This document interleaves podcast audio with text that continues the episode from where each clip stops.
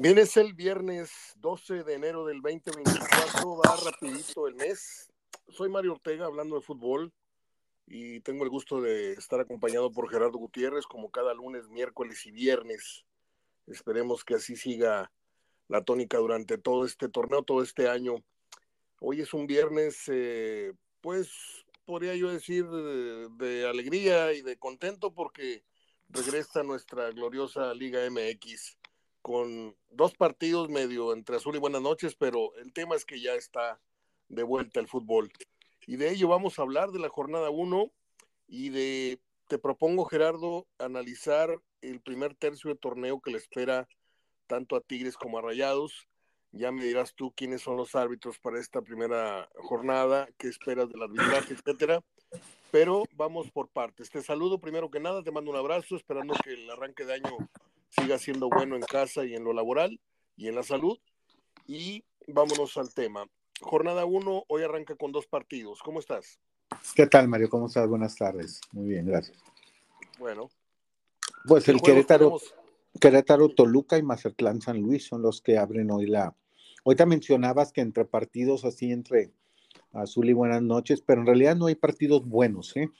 Creo que los que se pudieran acercar más a un partido bueno. A la mera hora es un Guadalajara Santos y un Tijuana América. Sí. Por lo demás, no. Necaxa Atlas, Pumas Juárez, Monterrey Puebla. Y como suele empezar generalmente los torneos, empiezan los equipos un poquito fríos. Así se está viendo en la liga de ascenso, de expansión, perdón, eh, con, con partidos con pocos goles, no más de seis, siete goles en, en seis partidos, entonces, pues realmente, generalmente las, los torneos empiezan flojos. Ojalá no sea este caso, ¿verdad? Pero hay que tomar en cuenta que la mayoría de los equipos empiezan sin sus refuerzos todavía. Generalmente, cuando no es, eh, cuando en el, eh, el, cambio es invierno, eh, generalmente tardan los jugadores en llegar. Algunos están llegando apenas, otros esperando su pase internacional. Entonces la mayoría de los equipos pues juegan con, con lo mejor que terminaron el torneo pasado. Sí, fíjate que estaba escuchando que Monterrey va a tener varias ausencias, ¿no? O sea, el rival es Puebla, el partido es en casa, este, aunque ya me brinqué el orden, eh, la cronología de lo que quería yo este, ir hablando, pero pues sí, tienes razón, son, son partidos que no, eh, el Cholos América, eh, nada más porque se presenta América en cancha de Tijuana, si no te diría que a quién le importa ver a Cholos. Sí, así es, Pero, pero lo de Monterrey sí, como que ahorita entramos al tema para saber cuál es tu pronóstico de la, cosecha de puntos de Monterrey, porque pues tiene, a diferencia de Tigres, creo yo, un, un calendario muy papita, pero siempre y cuando estuvieran completos. Este, no sé cómo lo veas, ahorita, ahorita lo analizamos. Entonces arrancamos el arrancamos el torneo con un Querétaro, ¿qué? Querétaro Toluca. Querétaro Toluca, sí. ¿Cuáles son las expectativas que tienes del nuevo técnico de Toluca y del equipo de los Diablos? De Querétaro sabemos cuál es la tónica, ¿no? Sí. Equipo austero, un equipo que está condenado, creo, está condenado a ser el último lugar de la liga, salvo lo que tú me digas, estaría entre Necaxa y, y Querétaro, ¿no? El último lugar. Sí, bueno, habría que ver al Mazatlán, ¿verdad? Es cierto, puede es cierto. mantenerse. Vengo de ahí, no me acordé. Pues sí, Mazatlán, este, Querétaro y, y, Necaxa, no sé, serían los coleros del torneo. El mismo San Luis, Mario, que no cerró bien y no contrató, al contrario, soltó. Eh, generalmente los torneos, conforme va avanzando y van acumulando más torneos sin descenso, los equipos este, se hace más amplio entre los equipos que invierten y los que no invierten. Entonces, eh, cada vez se vuelve más un torneo de supervivencia para muchos que venden y no compran. El caso del Puebla. El Puebla suelta a Guillermo Martínez, su goleador, pero no contrata. ¿sí? O lo que contrata no es lo que le va a dar realmente el éxito o lo que le va a dar la fuerza. Entonces, en realidad son muy pocos equipos. Eh, el Santos suelta a Bruneta y, no contrata grandes jugadores, trae ahí un par de desconocidos. Entonces, pues en muchos casos los equipos al no haber descenso se dedican a vender, Mario, se dedican a, la venta de jugadores.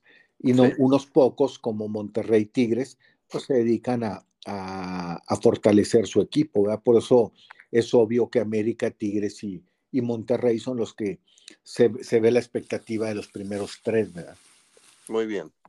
Bueno, pues eh, el segundo partido, ya lo señalábamos, eh, lo apuntaste bien, es el Cholos contra América. Eh, América siempre obligado a, empezar, a diferencia del resto de los equipos, América siempre debe ir a proponer, siempre debe salir a ganar en cualquier cancha.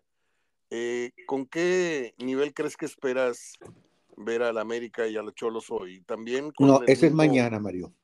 Ese es, mañana. Sí, hoy es Mazatlán, San Luis. Ah, discúlpame, discúlpame, no sé por qué, no sé por qué vi una gráfica equivocada. No, es Mazatlán. Eh, Mazatlán San Luis, no, pues sí está infame la cartelera de plano. Sí, sí, sí. Sí, tiene, razón. Yo pensé que salvaba la cartelera de hoy viernes del partido de América, pero no. Este Mazatlán San Luis, yo espero que vayan a ese estadio, pues un poquito, la mitad, un poquito más. Este, ¿qué, qué te gusta? Vamos a empezar con los pronósticos. Ahora sí vamos a llevar un, conteo religioso, Gerardo. Religiosamente vamos a ver cuánto le pegamos tú y yo cada jornada. Y yo voy a hacer un concurso acá en redes sociales, en, Facebook, para ver quién juega conmigo. Y vamos a ponerle por ahí un premio semanal. En el Querétaro, Toluca, ¿qué vas? Voy un Querétaro. Vas Querétaro. Ahorita te digo yo. En el Mazatlán, San Luis, ¿qué vas? Empate. Empate. Yo voy a ir empate en Querétaro Toluca y voy a ir oh, voy a ir Mazatlán en el Mazatlán San Luis. Eh, pasamos a la cartelera del sábado que luce cuatro encuentros en donde aparecen este, los tres históricos del fútbol mexicano, faltando Pumas al domingo. Aparece Cruz Azul, Chivas y América. Va Cruz Azul con Pachuca. ¿Qué podrías decirme de esta nueva edición de Cruz Azul?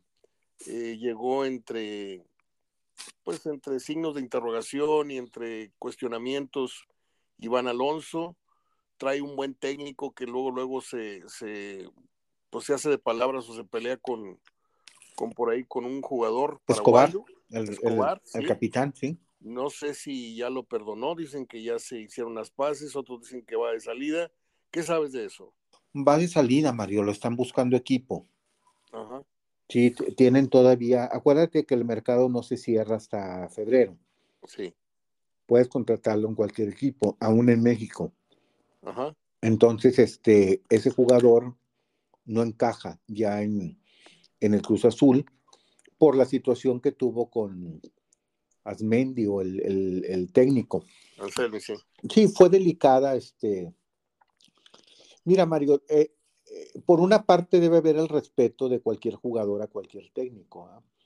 pero también eh, cuando llegas y formas tu cuadro y es evidente que tu líder, tu capitán, el mejor, yo no sé si este señor vio juegos del Cruz Azul para tomar el puesto analizó, vio videos, con qué gente contaba. Ese es el mal que le hace al Cruz Azul, Mario. Creo que el mal del Cruz Azul es de que hay muchos intereses encontrados, muchos intereses dispersos, ¿sí? Dentro de la misma institución, no fuera. No es un ruido que meten fuera. Es lo que provocan adentro, unos jalando para un lado, otros jalando para el otro. Yo no sé si este señor lo pusieron a ver videos pero llega y de repente Escobar no forma parte de su cuadro, ¿sí? Y los dos centrales son los que él trajo. Y lógico, Escobar habló muy claro con él y le dijo que si ahí había una lanita, ¿sí? Ah, sí, sí, fue evidente, fue muy claro. Por eso es un, por eso es una situación que el técnico no quiere mediar o no quiere perdonar, ¿sí? no fue una mala palabra, no fue una grosería, pero simplemente es más grosero o más evidente que te diga un jugador pues de, a cuánto te toca. ¿Sí? Claro. Entonces, los, pues, famosos, los famosos códigos, ¿no? Que no, que es como yo siempre he dicho, no tengo pruebas, pero tampoco tengo dudas. Así es. Sabemos, sabemos que eso existe, pero no hay manera de probarlo. Así es, no, no hay manera y pues el jugador sale del club. Cruz Azul es una incógnita, sigue siendo una incógnita. Yo creo que con tanta gente que llegó el, el, el, director deportivo y trajo al técnico y el técnico trajo al y el cuerpo técnico trajo a los jugadores, yo creo que las cosas no empiezan tan bien. No, ¿eh? no. Habrá que ver. Este... Porque Iván, eh, Alonso está totalmente cómplice de esto, ¿no? Alonso trae al técnico, le dice, ¿sabes qué? Vamos a traer a este y este, nos toca tanto, y eh, llegamos con la escoba, sin importar si Escobar era el líder, no líder, si estaba en buen nivel, no, vámonos, nosotros vamos a meter nuestro producto y ahí metemos la factura, ¿no? O sea. Y hay antecedentes, Mario. sí, este, claro, claro. Pachuca, este equipo el que va a enfrentar. Por eso lo ocurrió. Precisamente estuvo como director, este, le advirtieron a Cruz Azul. Le advirtieron que lo que había hecho de malos manejos Alonso. Y Cruz Azul dijo, a mí no me interesa, borrón y cuenta nueva, yo, yo le voy a dar la oportunidad. ¿Sí? Vamos a ver en qué acaba esto. Esto, esto se debe a, a, la desesperación de Cruz Azul. O sea, no había en el mercado nacional un, un, director deportivo, no había en el mercado nacional un entrenador. Digo, el entrenador no tengo, no tengo gran cosa que decir, viene con buenas credenciales, aparentemente, pero lo de Alonso sí me, me da una terrible mala espina. Eh, como te lo he venido diciendo, cuántas, cuántas contrataciones Davino no, no dejó entrar, no, no palomeó eh, ante la, la, la, complicidad con, con Mohamed y ese tipo de, de personas que parecen muy honestas, de repente dices tú, esta contratación, estos jugadores no se ven para este plantel, no es una contratación honesta, ¿por qué la estás admitiendo? Bueno, pues Cruz Azul pareciera que siguen, no nada más con el señor Álvarez fuera, siguen robándose dinero a sí mismos, ¿no? Interiormente. Sí, sí, sí, siguen haciéndolo. Y mira, director deportivo ha tenido buenos Cruz Azul, ¿eh? Sí, Al Gallo de la Torre, a Mendizábal, a Benito Pardo, a este que lo hizo campeón, que estaba en el Morelia, Álvaro Dávila. Sí. Ha tenido buenos directores. El problema es que la gente que sigue ahí, Mario, sí. eh, tiene intereses diferentes y los truenan. Más arriba. Entonces, sí, entonces ya lo que dijo Vela, no, más abajo o más en medio. Entonces okay. ya lo que dijo Velázquez es, ¿sabes qué? Este, voy a traer a alguien neutro de fuera. Y no es que él lo conozca, no es que Velázquez lo conozca. Es que el promotor que más trabaja con Velázquez, en sí. jugadores y todo, pues traía en la cartera a Alonso. Alonso bueno, como pues, director, ¿verdad? Me refiero, fue el que le sugirió, oye, pues tráete a, a este Alonso. Y Alonso, pues formó todo el cuerpo técnico y, y, y las contrataciones. ¿verdad? Porque qué perfil tan diferente, no sé qué opines, pero este muchacho, este señor Hierro, pues tiene una reputación un poquito más, más recta y ahí sí no te digo nada, pues una apuesta arriesgada, traerte un europeo que no conoce gran cosa, pero pues por lo pronto te trae una disciplina europea, te trae una conducta que parece permear y apenas están empezando a sanear este, esa situación en Chivas. Este, yo con, con Alonso tengo mis, mis, fue un gran delantero, ¿eh? fue un gran centro delantero, eso sí, pero pues ahí le mintió al Toluca que, que, me duele y luego se fue a jugar a otro lado y en fin, buena suerte para Cruz Azul en ese sentido. Eh, seguimos con la jornada sabatina. ¿Qué vas en el Cruz Azul? Bueno, de Pachuca no hemos hablado. Almada pues sigue cargando esa cruz de le desmantelaron totalmente un equipo que era muy competitivo, fue campeón y ahora está empezando otra vez a esperar a que florezcan los, los jovencitos o los jóvenes que se hacen más hombrecitos más rápido en ese equipo que en otros que yo conozco. Este, ¿Qué esperas de, de, Pachuca? ¿Y sientes tú que Almada está más cerca del final o de la continuidad con Pachuca? Yo creo que si no le va bien, Mario, ese torneo va a buscar el Nuevos Aires. O sea, no por la directiva, por él mismo. Va a buscar no quemarse más, no perderse más del aparador y buscar algo mejor. Sobre todo aprovechar que ahorita tiene las condiciones, todavía la credibilidad para todavía hacerse sentir como un técnico importante, ¿verdad? ya el Arcamón ya quemó su, para allá iba, para allá iba. ¿Tú crees que sería muy aventurado preguntarte, crees que el futuro, eh, vamos a pensar que a, la Almada le queda un torneo o, al 2024 eh, en total ya eh, en Pachuca? ¿Tú lo, lo, ves continuando en el fútbol mexicano o crees que se vaya a, otro, a otro a otro país a dirigir? No, lo veo aquí. le, veo, mercado, ¿no? veo equipos que se pueden interesar en él, buenos equipos que se puedan interesar en él. De acuerdo, de acuerdo. ¿Qué vas en el Cruz Azul Pachuca? Voy empate, ya vuelven al Estadio Azul a partir de, de este partido, vuelven al, al Azulgrana. ¿no? ¿Por qué leí en récord que eh, un logo del, América, no abrí la nota, a lo mejor es mi error, y decía eh, se queda, o sea, como, como aparentemente como que se quedaba el América en el Estadio Azteca, ¿hay algo de eso?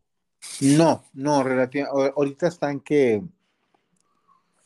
mira, Cruz Azul porque, bueno, finalmente tiene poco en el Azteca. América lo que quiere es que hasta que no vayan a, a cerrar el estadio para mejorarlo, quedarse ahí. Pero yo creo que al aceptar ya este juego, la cancha, o dar el visto bueno para Cruz Azul, pues ya queda aprobado también para el América. Lo más seguro es que América esté jugando en el azul ya también su próximo partido. Muy bien. Yo voy Cruz Azul ante Pachuca. Luego seguimos con, bueno, este partido es a las 7 de la tarde, mañana sábado. Misma, misma hora del Chivas con Santos. Sí. Santos sin Bruneta todavía no se sabe del otro delantero que se sonaba para venir a Monterrey. No sé si había fondo o no fondo. No, no, nunca hubo de eso. De Lozano nunca hubo nada. De, ¿Cómo se llama? Harold Lozano. Harold Lozano. Mm, ok, yo, yo pensaba que se llama de, otro, de otra manera. Eh, ¿Qué va a hacer el Chivas eh, Preciado, perdón, Preciado. Harold, Preciado, muy bien. ¿Qué vas en, en Guadalajara Santos y cómo ves a Chivas con esta problemática. Eh, sigue estando pues muy comentado esto de, Alexis Vega. Este, ¿Crees que haya un veto no haya un veto eh, una vez que se vaya de Chivas? Eh, este muchacho Alexis Vega. ¿Siguen los problemas en Chivas o crees que ya están empezando a sanear? No, mira, el problema está por, por lo que significa lo mediático que es Vega, pero Vega está fuera. Vega ya lo tienen entrenando fuera.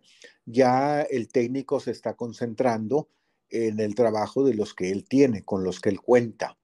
Ya no cuenta con Calderón, eh, ya no cuenta con Vega, entonces está concentrado en, el equipo con el que sí está trabajando. Claro, la nota y la gente está con Vega.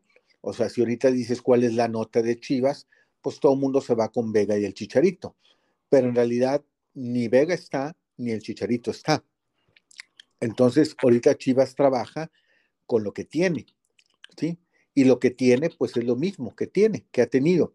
Nomás se agrega este portero, o eh, que ya estaba, Mario, pero ahora sí viene siendo titular, Waller o Waller. Este, Y se agrega también eh, este jugador Castillo, José Castillo, lateral del Pachuca. Y parece ser que contrataron también a este jugador norteamericano, que, creo que no están muy claros sus lazos, Mario, no como el del Monterrey, que es de papá, papá y mamá de mexicanos. Pero este creo que es tío o tía o abuelo mexicano, pero no tanto papá y mamá, o no los dos, y menos él, ¿verdad? E incluso no habla español. Eh, y pues Chiva lo, lo, lo, tiene, ¿verdad? No sé bajo qué riesgo o que le vieron, yo me la jugaría a lo mejor con uno, si voy a meter extranjeros a uno que por lo menos valga la pena o ya comprobado, que, que con él, ¿verdad? Chivas sigue aferrado con el tema de, del nacionalismo, pero le coquetea mucho a esos temas, ¿no? Jugadores que por ahí tienen este, esa mezcla de la cosa gringa con la mexicana y esta parece que se cantea más hacia lo gringo, en fin, allá ellos se hacen locos con ese tema. y cada vez va a ser más así, cada vez va a ser más así, Mario. y qué lástima porque estamos viendo como el caso de Vázquez que viene, qué bueno, Brandon Vázquez, y qué bueno este de Chivas, y qué bueno este Waller, que también venía de Europa y es mexicano. Pero te pones a ver, Mario, y ya preocupa que están trayendo jugadores, digo, salvo este Vázquez, de 19, 18, 20 años, hechos allá, formados allá, con raíces en México, pero sin ser sacados de fuerzas básicas de México. Sí. O sea, sin trabajo mexicano, sin trabajo de fuerzas inferiores. Eso es lo que comentaba yo ayer que estaba solo en el programa, cómo cambiaron los tiempos. Antes la MLS se surtía de la Liga MX y ahora estamos comprándole eh, futbolistas mexicanos o no mexicanos a la Liga MLS, ¿no? Cambiaron los, los, papeles, ¿no? Sí, aquel jugador, por ejemplo, Castillo, que estaba en el Monterrey, que fue el que falló en la final con Pachuca, que le rogaron y le rogaron y le rogaron, juega con nosotros y juega con nosotros y juega con nosotros y no con México. Y ahora es al revés. México es el que vaya y les dice a esos jugadores con raíces mexicanas que por favor vengan mejor a, ver a la selección y al fútbol mexicano. Así, lamentablemente, en lugar de generar jugadores, se están buscando jugadores allá porque también tiene mejor formación. Es sí, claro, mejor. claro. Sí, con excepción de Pachuca y uno que otro equipo, pero allá a mí, a mí me, me impone, vaya, me, me, da una sensación muy de mucho optimismo este jugador Brandon que trajo Monterrey, que es de Pachuca, digo que es de generación o, de, origen eh, de Cholos, y luego se fue a, triunfar a, a, la MLS. Yo lo veo como un jugador que triunfó allá eh, tampoco rompió la liga, pero sí fue de los más destacados en su momento. Yo tengo buenos augurios para este futbolista, siempre y cuando pues no lo tengan ahí este, mosqueándose en la banca, ¿no? Tienen que, alternarle o encontrarle una forma, más adelante lo hablamos, junto con Berterame, no sé cómo lo vayan a usar. Eh, de Santos, ¿qué podemos esperar sin Bruneta? ¿Crees que es un factor decisivo? Eh, ¿Le baja uno o dos grados a, lo que pudo haber llegado a pretender este torneo? o si o sientes que es un, equipo más ahí del montón, 6, 8, 9, 10 de, la liga. No, le baja, Mario, le baja, pero acuérdate que ahorita el grupo Orlegui está en ese proceso de vender. Acuérdate que tiene procesos de ser campeón y ser proceso de vender. Ahorita con sus equipos está en proceso de vender. Muy bien, muy bien. Bueno, vamos con Chivas eh, Santos. ¿En qué pronóstico te, te gusta? Yo le voy a Chivas. Yo voy con Chivas también. Y caemos en los dos partidos de las nueve de la noche, misma hora eh, Monterrey Puebla que Cholos América. Eh, no sé, no sé, me dio una muy mala espina el partido que vi en Mazatlán de Rayados. Tú me puedes decir, bueno, es un partido de pretemporada. Pues sí, pero con la cercanía de la liga, tú esperas ver un poquito más de nivel que un partido en Cancún o un partido estos después de salir de la playa. No, ya estás hablando de que estás a una semana y no le vi, eh, no sé, te, quería preguntar, ¿ese partido se transmitió por televisión? ¿Lo vio la gente? No, no se transmitió, Mario.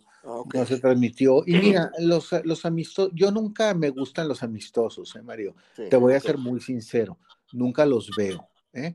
ni siquiera para darme una idea, nunca los veo. A mí los partidos amistosos no me sirven porque el jugador no se da del todo, el jugador entra mucho la parte de, de hasta dónde meter el pie, vienen duros de pretemporada o vienen sin actividad, no se quieren lesionar, viste a Canales, pidió su cambio luego, al minuto 28, este, no te dicen mucho, ni siquiera la primera jornada te dice todo, ¿sí? Por ejemplo, vamos a ver a un Monterrey mañana sin Canales, sin Tecatito, sin Gallardo, que viene de una lesión, sin, sin, sin Corcho Rodríguez, sin Brandon, porque no los va a exponer. Primero está trabajando ponerlos bien en el tema físico.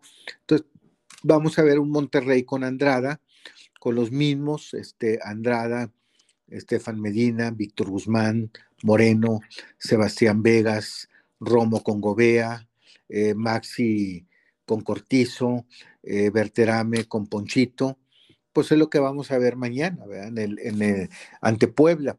Y Puebla, pues un equipo que si de por sí le cuesta mucho de visitante anotar un gol, pues ahora sin Guillermo Martínez, su goleador, pues, pues es un equipo, acuérdate cómo es Puebla, un equipo canchero que sale a fastidiar, sale cómodo con el 0-0 o su resultado con el que arranca el 0-0 y hasta donde lo pueda mantener.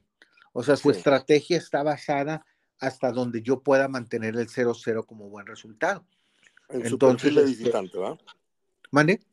En su perfil de visitante. En su perfil de visitante. Yo como quiera veo un triunfo del Monterrey, digo, con todo lo que tiene, Monterrey tiene que ganar. Monterrey con tanto lesionado fue segundo lugar general el torneo pasado. Ese no es el tema, ese no es el problema. A Monterrey le espera una temporada muy larga, Mario, bastante larga, porque eh, no va a haber aplausos resultado tras resultado. La gente se va a esperar a la liguilla. Y yo también. ¿sí? Yo también me voy a esperar a mi liguilla. No, no me vas a ver aplaudiendo cada jornada. ¿sí? Te puedo destacar lo que vea bien, te lo puedo destacar. Sí, pero, yo, yo me voy a esperar hasta la liguilla otra vez. En otras palabras, la gente no se va a ilusionar si Monterrey hace una campaña 38 de 40. O sea, eso ya no es garantía de que van por el campeonato. Tienen que demostrarlo en la liguilla, ¿no? Así es. Si la gente dice, mira, no importa que sea noveno o décimo, yo quiero que sea campeón. Pero lógico, hay un objetivo primordial del club.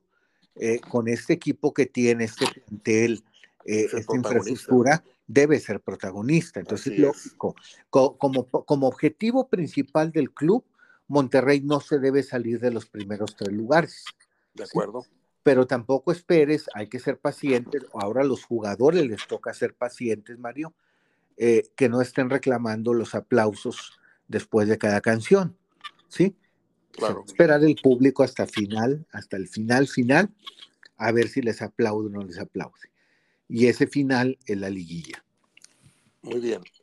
Entonces convenimos que vamos con Monterrey sobre Puebla, ¿no? Sí.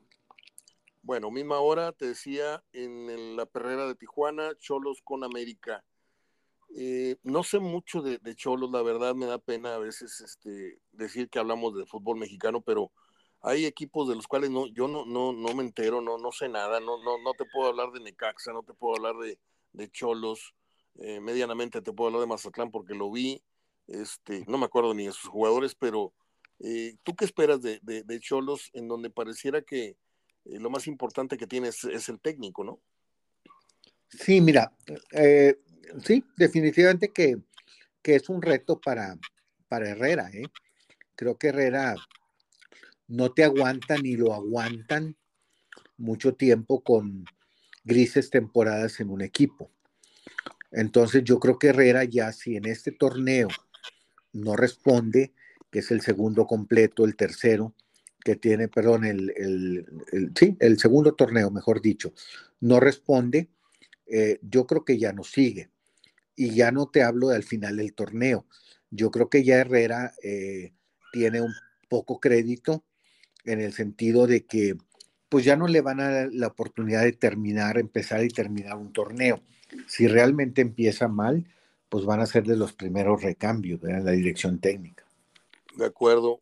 Este, ahorita pasamos al, tema de los pronósticos, eh, en tanto los técnicos que ves eh, no terminando el torneo, eh, por ahí hay cuatro o cinco, los de siempre, ¿no?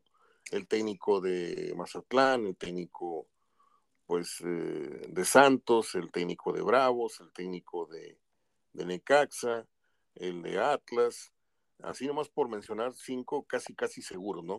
Pero bueno, ¿Qué vas en el Cholos América, Gerardo? Del América eh, se reforzó. Este, ¿Tú alguna vez pensaste ver al Chicote Calderón vestido de águila? Yo no. No, creo que es un premio. Habíamos comentado que era un premio para él. Grandísimo, ¿no?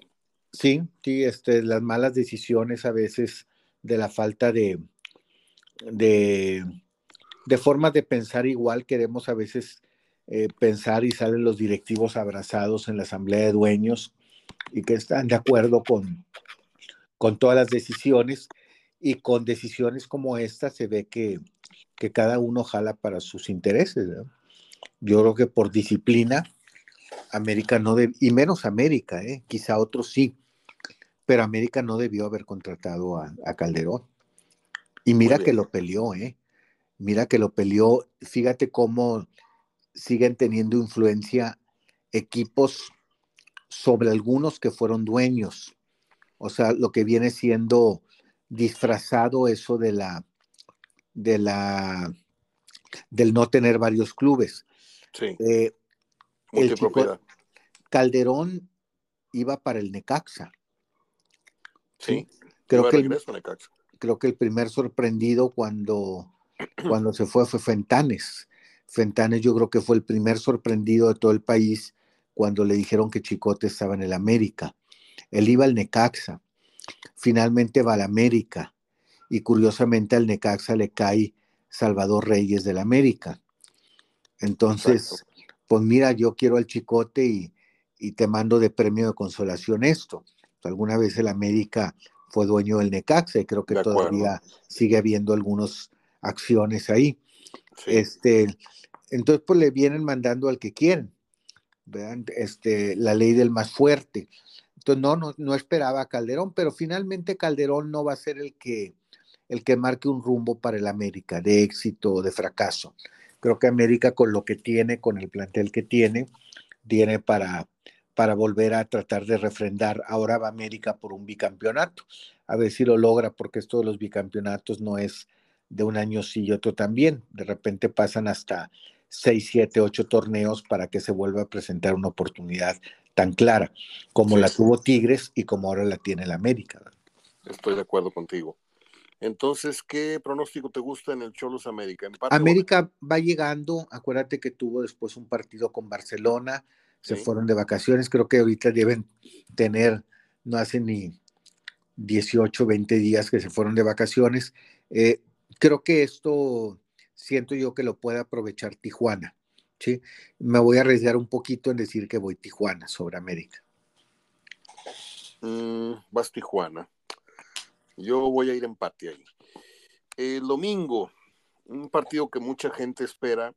No sé qué información tengas, si Funes Mori arranca o no arranca la temporada como titular, pero pues ya ver a Funes Mori con la casaca de entrenamiento de, Pumas ya es este con una, una imagen este pues impactante, ¿no? Nunca te imaginaste eh, ver a Funes Mori. A lo mejor te lo imaginabas jugando en Gremio, jugando en, en el Cincinnati o en el Atlante, pero decías tú, Funes Mori en Pumas. Bueno, pues Funes Mori está jugando en Pumas a partir de este torneo. Y la gran pregunta es, ¿va a resurgir? ¿Va a tener mejor tino? ¿Va a, ayudar a Pumas a, escalar en, sus aspiraciones? ¿O habrá sido un gran error para él ir a un equipo de mucha exigencia? ¿eh? Porque allá la tribuna ahorita te, recibió con aplausos, pero eh, ¿cómo agarraron a dos o tres extranjeros? Esto se me olvida el nombre de los que trajeron de bajada el torneo pasado, la, tribuna de Pumas. Funes Mori fue un, jugador muy silbado cuando era de Monterrey, por la fama de dejarse caer y por todos los papelitos que hacía. Y ahora no les queda otra más que apoyarlo porque es de, su equipo. Pero yo siento que está con alfileres, ¿eh? Está con alfileres o dar resultados más o menos de inmediato y, o se le viene la presión encima por parte de, la, de la tribuna de, de, Pumas. ¿Cómo ves tú a, a Funes Mori en Pumas? Mira, yo creo que le va a ir bien, Mario. Curiosamente va a una cancha, no tanto el equipo, a la única cancha del fútbol mexicano donde no ha marcado gol. ¿Sí? Ha marcado en todas las canchas y ante todos los equipos. Al, al mismo Pumas también le ha notado, pero nunca en Ciudad Universitaria. ¿Sí? Ahora tiene que hacer los goles ahí, como local, es decir, para su equipo. Yo creo que le va a ir bien, yo creo que que a Funes Mori eh, le va a servir este ¿Qué, cambio. ¿Qué decirle bien? ¿Qué decirle bien? ¿Le va, le, ¿Cuántos goles le, le, auguras a Funes Mori? ¿Ocho? Le auguro por lo pronto unos siete goles, Mario. Seis, okay. siete goles, este, porque tiene que repartirlos, Mario. Acuérdate que también está Memo Martínez, el goleador del Puebla. Creo que son dos muy buenas contrataciones. Yo creo que si se queda el chino Huerta, eh, creo, creo que son de las mejores delanteras, ¿verdad?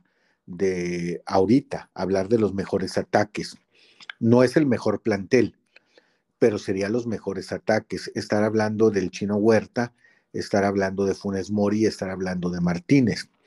No sé, sin embargo, si vaya a pasar como con la selección, que decían, o es Santi o es Henry Martin, aunque tengas dos muy buenos, o es Raúl, aunque sumes un tercer muy bueno.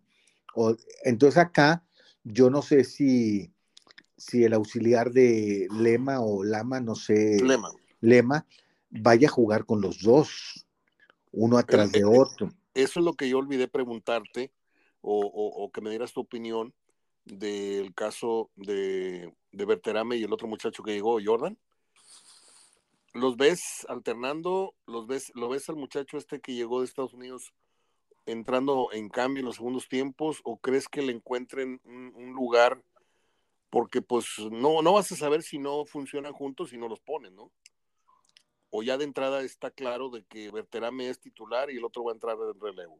Sí, está claro que Berterame es titular. No los veo alternando, Mario, porque mm, este Tan Ortiz tiene muy buen concepto a Maxi Mesa, que va por un lado, y el otro lado, pues es el Tecatito. ¿Sí? Entonces no veo, y bueno, tomando en cuenta que tiene que jugar Canales, que juega Romo, y que estás trayendo al contención que tanto reclamaste, o un contención, no los veo jugando juntos a, a, Pero mi- a- Pero mientras no esté el Tecatito, no tiene posibilidad de jugar junto un- uno o dos partidos para ver nada más si funcionó, aunque sea un medio tiempo. Pues sí, sí, te digo, yo creo que va a haber momentos, Mario, dentro de un partido que los tenga los dos, Ok, ¿sí? pero no. no Pero de inicio no, de inicio De no los veo acuerdo, jugando juntos. En, en Pumas sí, Pumas creo que podría jugar eh, Funes Mori eh, o Memo atrás de Funes Mori o Funes Mori, porque ya lo hizo Memo. Memo jugaba atrás de Barragán o Barragán atrás de él.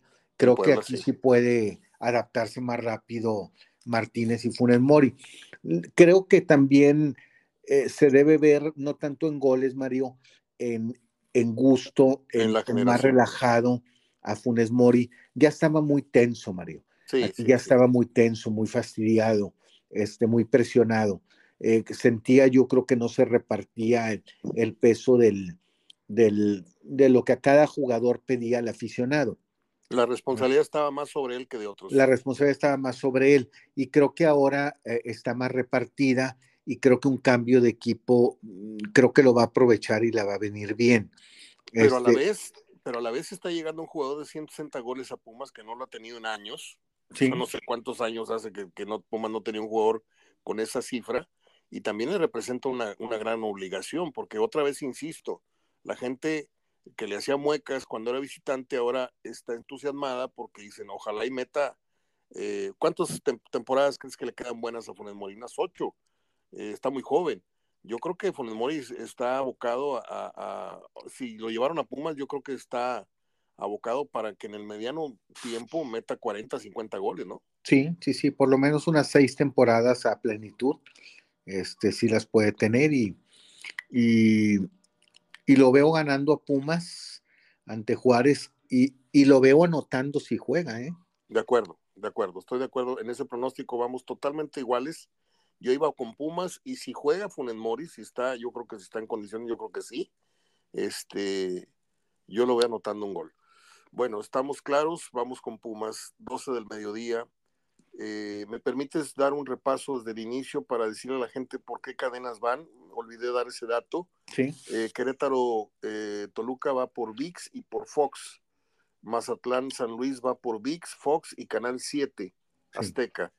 Eh, Cruz Azul, Pachuca va por VIX y TUDN y las estrellas. sí.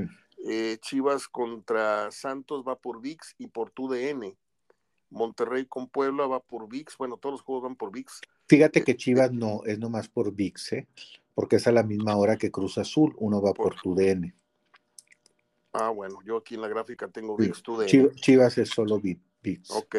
Monterrey va VIX, TUDN y las estrellas. Cholos va por VIX y Fox. Sí. Pumas va por VIX. Eh, Necaxa, ahora aterrizamos en el Necaxa Atlas. Eh, no sé qué opinas de este partido. No, pues es de los menos atractivos, Mario. Este, No lo, quise Necaxa decir, yo- no lo quise decir yo primero, esperaba que tú lo dijeras, pero Sí, es el partido sigue- más sí. de sigue con Fentanes, el Atlas, bueno, Beñat San José es el que, fíjate que tiene más tiempo trabajando Beñat San José, o sea, llegó con tiempo, sabe trabajar con equipos de, jóvenes, tiene más paciencia, creo que se debe haber estado adaptando un poco más rápido, aunque, insisto, los equipos del grupo de, de están ahorita en un proceso más de, de venta, de deshacerse de jugadores, más que de contratar. Este, precisamente por eso traen a Beñat San José para que eh, sin el conocimiento o de, pues de los jugadores, del compromiso, tener que meter a X, a Y, los vicios que generalmente del técnico que ya está aquí en México, este, pues empezar a detectar nuevos talentos, nuevos valores. Creo que eso le va a apostar el Atlas. Y Necaxa, Mario, no sé, me extrañó porque siga Fentanes, pero ahorita que preguntabas anteriormente, lo pongo como de los primeros técnicos que si no funciona se van. ¿eh? Claro, claro. ¿Qué te gusta en este resultado? Yo, yo por el dinamismo del Atlas, eh, no sé por qué me anima a ir con el Atlas. No sé qué opines. Aunque el, resultado, si te conozco tantito, irías con, con el empate, pero yo siento que así como te arriesgaste tú con el Cholos, yo me arriesgo con Atlas. Sí, yo voy a ir a empate. Sí, yo voy a ir al empate. Este, no le veo a uno otro más, más peso. Este, y me voy a ir con el empate. Muy bien. Esto estamos hablando el domingo, Pumas a las 12 y Necaxa a las 6. Y San se acabó la jornada dominical. Ahora yo te pregunto, ¿por qué León Tigres pasa hasta el miércoles? León Tigres pasa hasta el miércoles por dos razones. Eh, uno dice, no, es que Tigres llegó a la final. Pues América también llegó a la final. Eh, fue por el viaje de León, el viaje de León que hizo para jugar este, el torneo este donde fracasó, ¿sí? Y Tigres, Tigres que, quedó en la final. Eh, ya lo habían acordado, Mario. Como Tigres era obvio cuando se fue León ya era finalista, Tigres todavía no jugaba la final y León se fue un torneo que no sabía hasta dónde iba a llegar, ya lo habían acordado que estos dos iban a posponer un poquito más, por lo menos unos cinco días más su torneo. Entonces, eh, por eso lo corren, claro. Eh, ellos van a jugar, a diferencia de los otros, juegan el miércoles, pero vuelven a jugar el fin de semana. Tigres recibe a Chivas el sábado y, León, no me acuerdo contra quién va en la fecha, en la fecha 2, eh, pero vuelven a jugar el, fin de semana próximo. León va a Pachuca, ¿sí? Y Tigres eh, va a ser el domingo, fíjate. Tigres Chivas va a ser el domingo a las 6 de la tarde.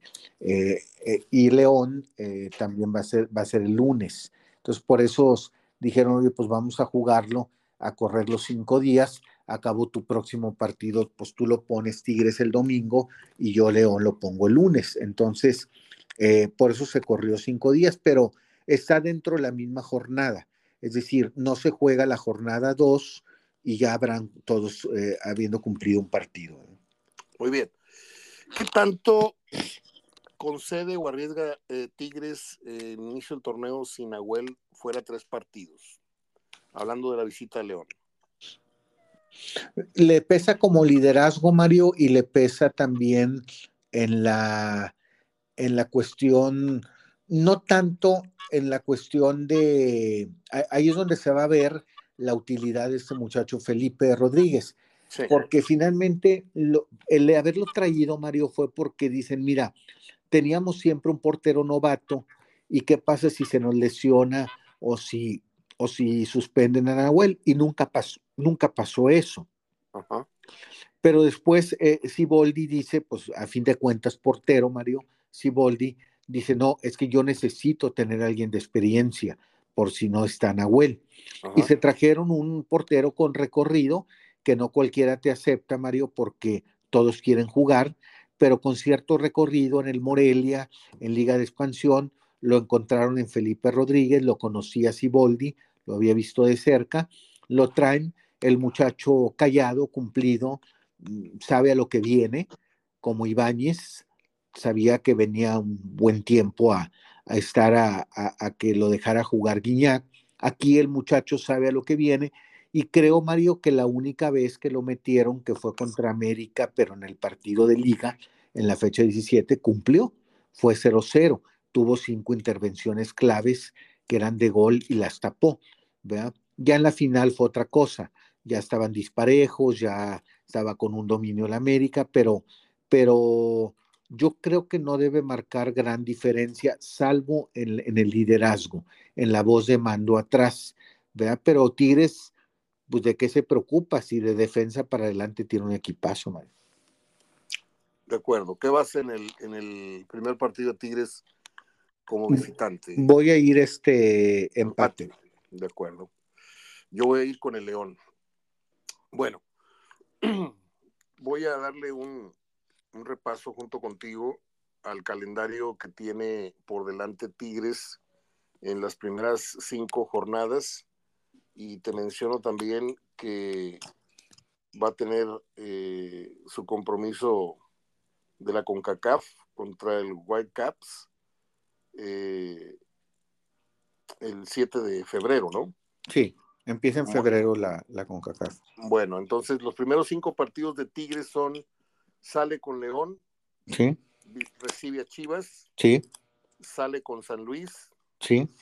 sale con Querétaro, sí. recibe a Pumas y hasta ahí hacemos el corte de lo que puede ser el primer tercio de torneo. ¿Qué te gusta?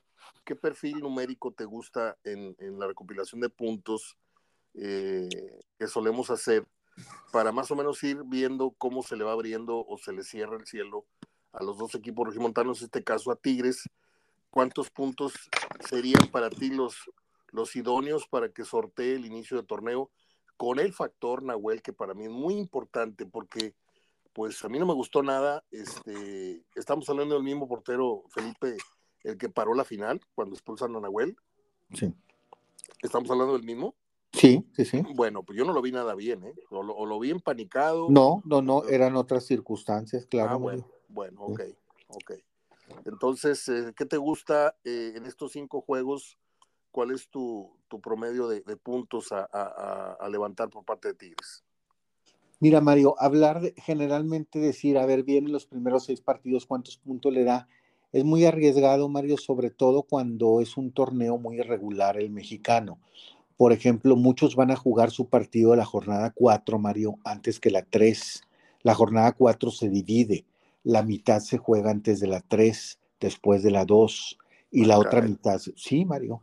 Entonces es muy difícil hablar de, es muy difícil hablar. Es que las jornadas dobles, Mario, ahora se van a hacer de tal manera por la carga de las televisoras de que encontrar otras fechas, pero ya no se puede encontrar otras fechas, Mario, que cada quien encuentre su fecha porque viene la CONCACAF.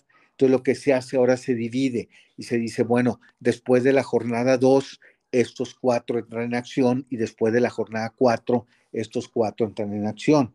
Entonces, Tigres va a jugar con San Luis su partido de la jornada 4 antes que jugar su partido de la jornada 3, que es contra Pachuca.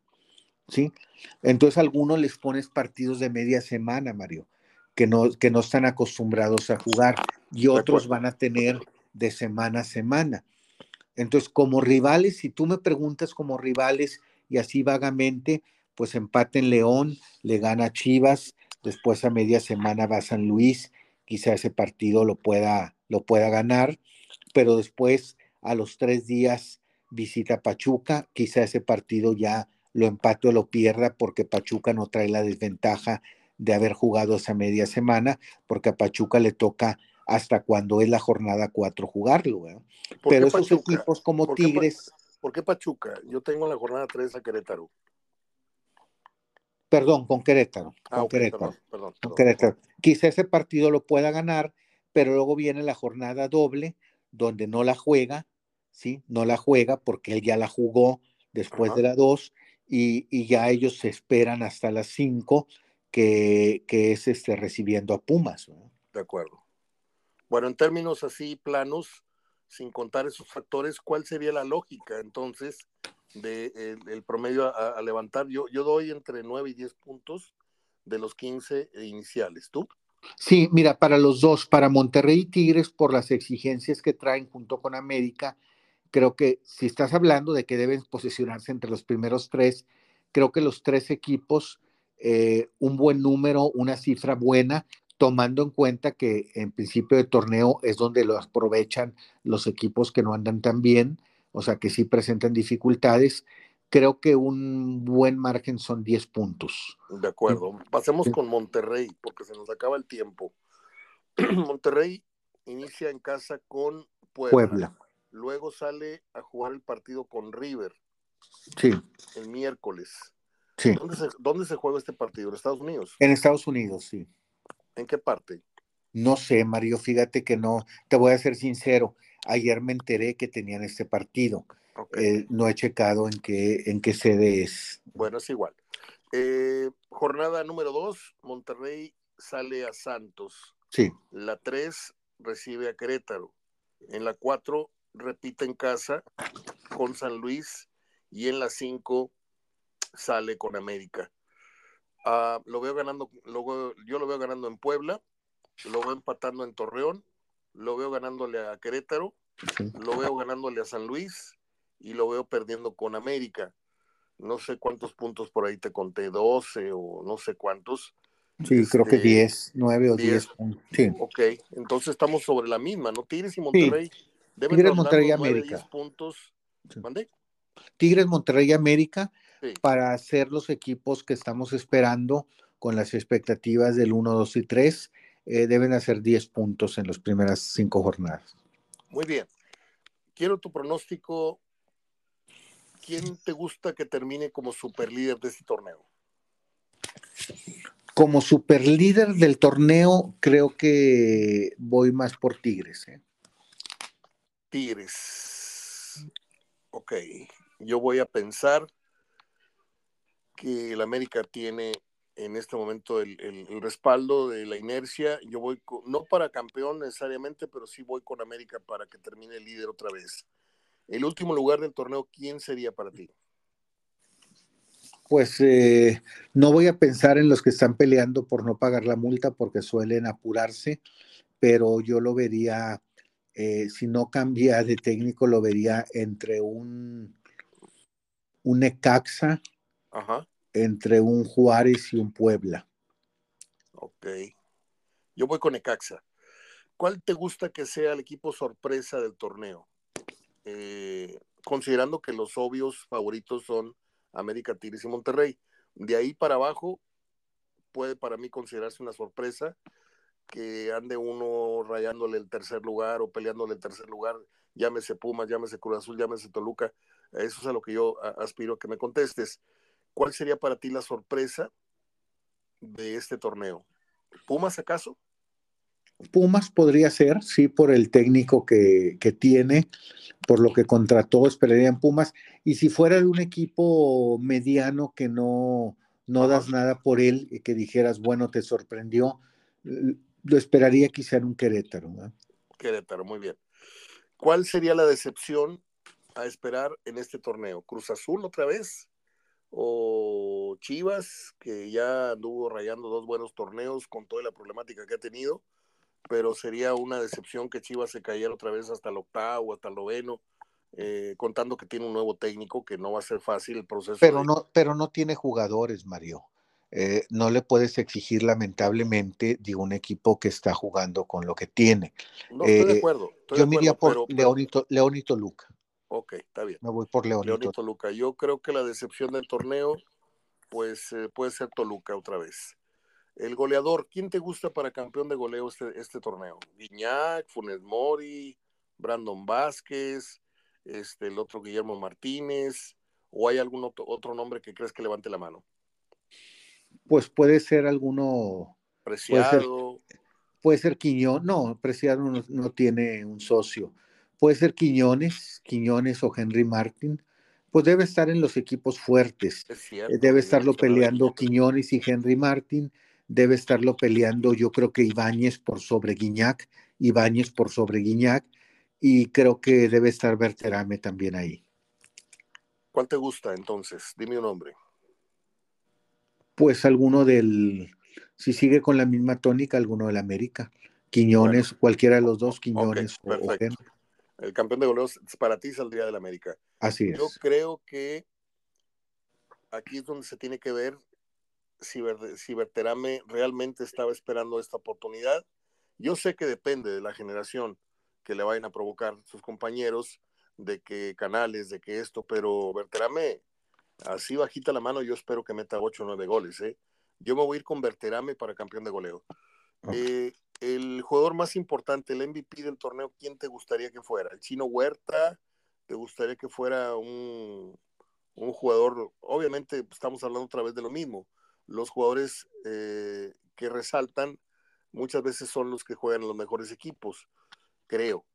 Eh, o ves tú a un MVP venido de Pachuca o de, o de Chivas o de, no sé, ¿cuál te gustaría?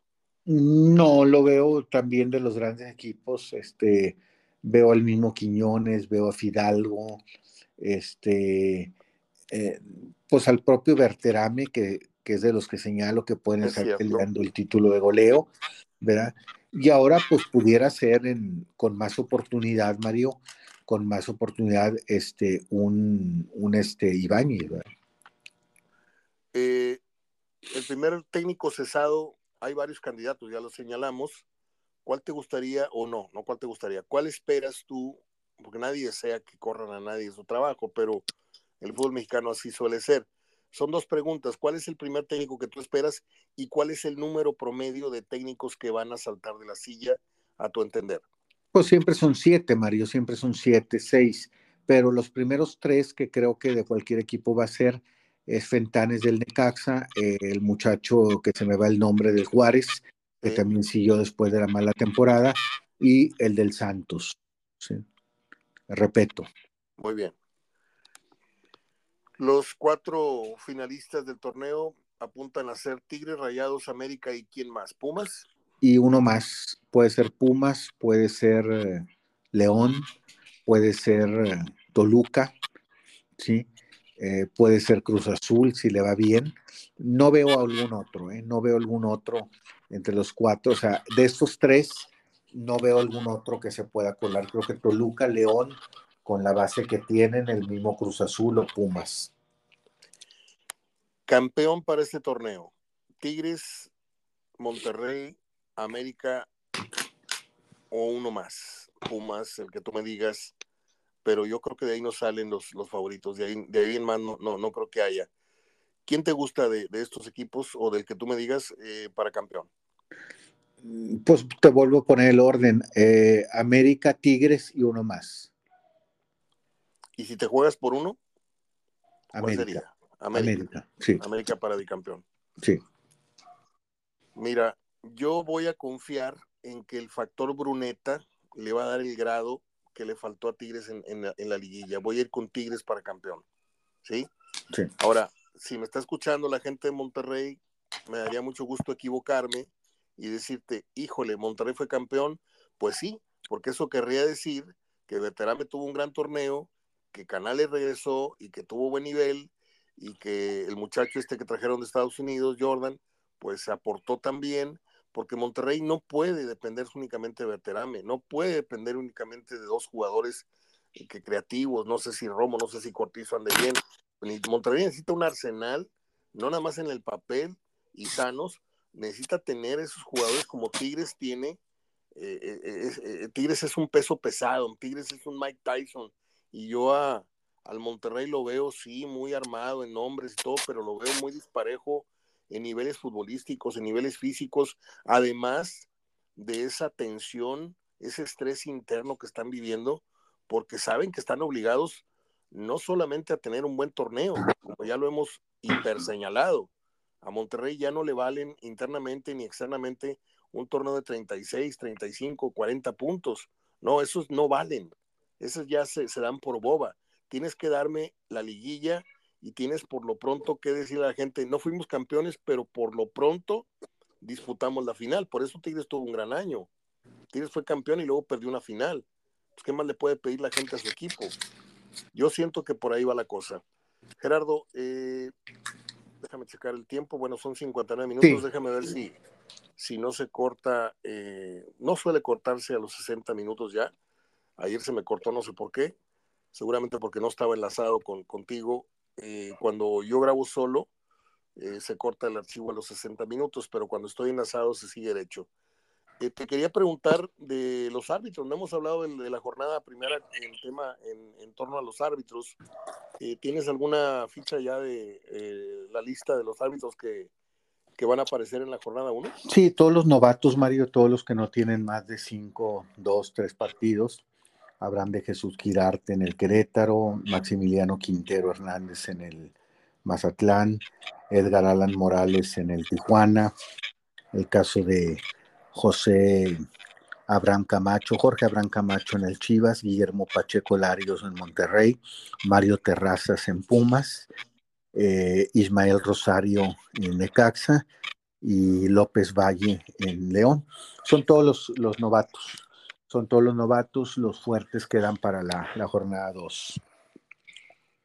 Ok, vamos a ver cuántos dan el, el grado, ¿no? Sí, digo, todos ya han tenido su oportunidad este, pero eh, generalmente... Es una, es una, jornada cómoda, no sé qué opines, a ver si estoy bien o no, tú eres el experto. Es una jornada cómoda para estos árbitros nuevos, no tan nuevos, porque la jornada uno es floja, ¿no? Sí, y también son las oportunidades que suelen encontrar quien esté al frente de la comisión de arbitraje, eh, como para empezar a probar, ¿verdad? Lógico, eh, están aventando al ruedo a estos árbitros para debutar con, con el famoso cambio en el bar, ¿verdad? Donde pues van a tener, vamos a conocer la voz de todos ellos de viva voz en el estadio para dar a conocer sus decisiones en el bar. Entonces, pues les toca a ellos, alguno de, no le tocará a un grande, le tocará a un consagrado, diríamos, le tocará a uno de estos novatos, este, inaugurar eso, inaugurar este, el cambio que hay en, el, en cuanto al bar.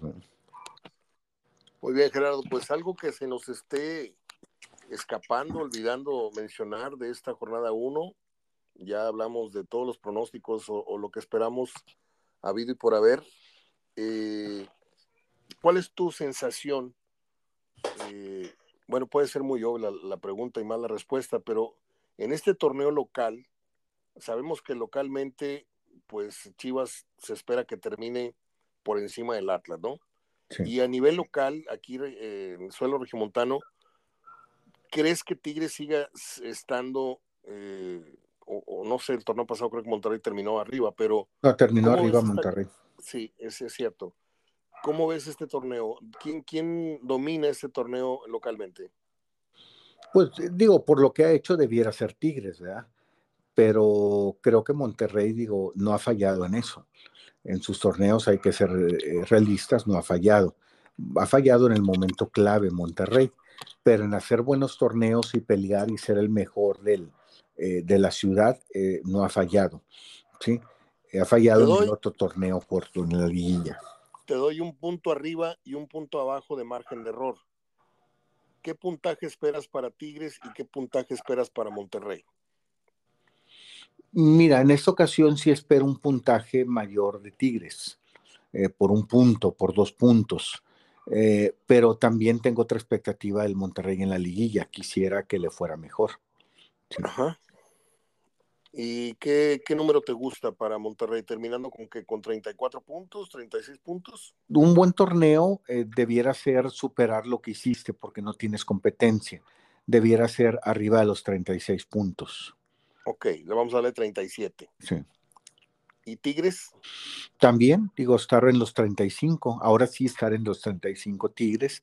Este, Monterrey también en los 35, 36 y América también pues, encima de los 35 puntos. Voy Monterrey 33 puntos, a reserva de equivocarme uno arriba o otro abajo, y voy Tigres 36, puede ser 37, puede ser 35. Ese es mi pronóstico. Vamos a ver cómo nos va. Gerardo, un gusto platicar contigo siempre, te agradezco y estamos pendientes el próximo lunes para ver eh, cómo nos fue y cómo le fue a la jornada número uno, ¿te parece? Sí, cómo le fue al Monterrey, porque Tigres todavía lo tendrá hasta el siguiente miércoles. Es verdad, es mm. verdad. Hasta el miércoles se cierra para Tigres la jornada uno. Pues es todo. Platicamos, amigo, el próximo lunes. Gracias, Mario. Buenas tardes. Buen fin de semana. Hasta luego. Igualmente.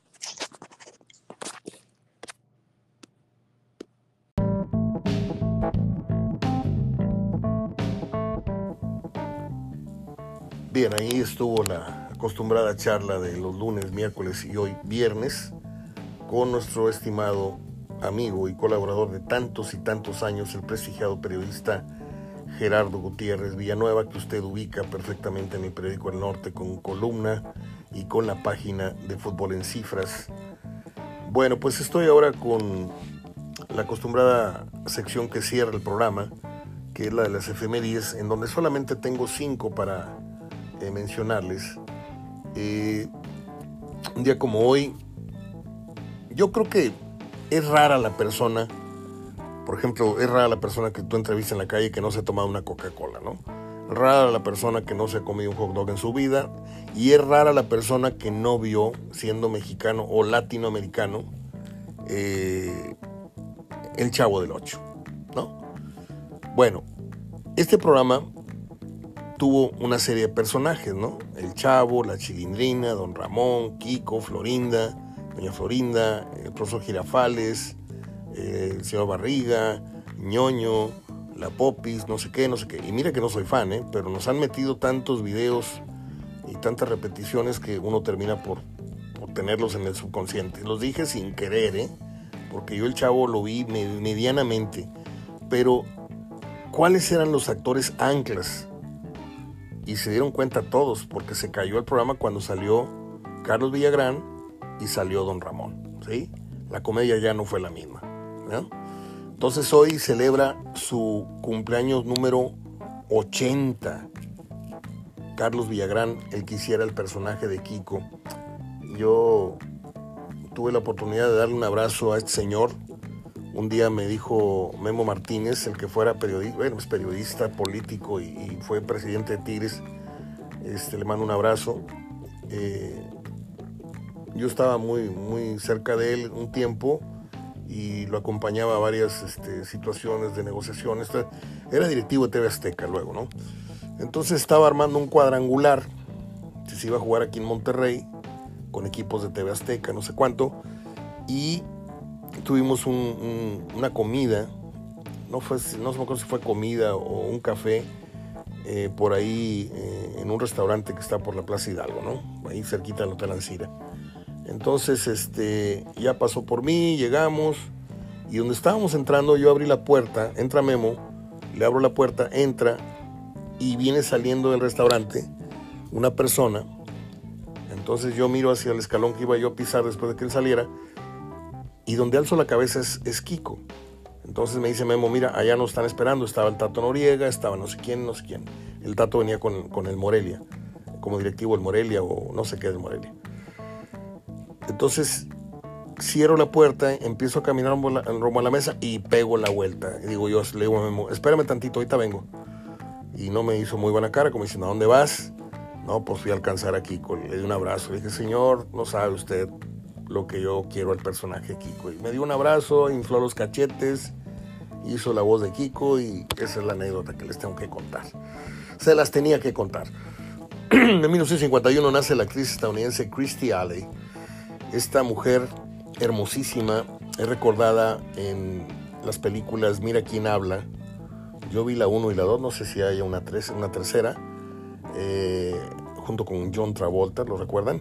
Muy divertida la película. Ella, pues como les digo, era una mujer hermosísima, una figura y una cara divina.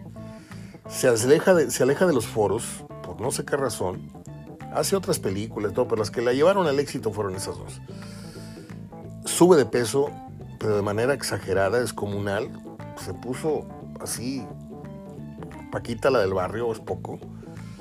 Eh, cae en una depresión muy, muy fuerte y muere recientemente. Murió Christy Alley muy, muy joven, lamentablemente.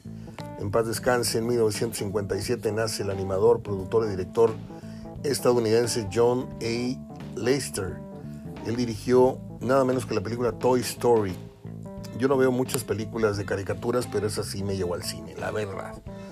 En 1960 nace en Canadá el actor estadounidense Oliver Platt.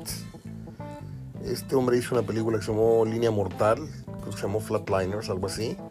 Está muy buena la película.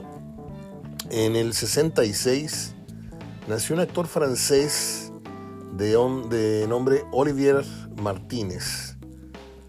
¿Recuerda usted aquella película llamada Infiel, en donde sale Richard Gere, en donde sale Diane Lane y en donde sale este hombre que es el, el que le pone el salero a la película porque Diane Lane es una mujer casada, muy hermosa, eh, felizmente casada con Richard Gere, este, y de repente ella sale a hacer no sé qué cosa, toma un tren y se va de los suburbios, se va a, Nueva York y en una calle se le caen unos libros y sale un hombre guapísimo de un portal, va saliendo de su casa y quedan flechados los dos.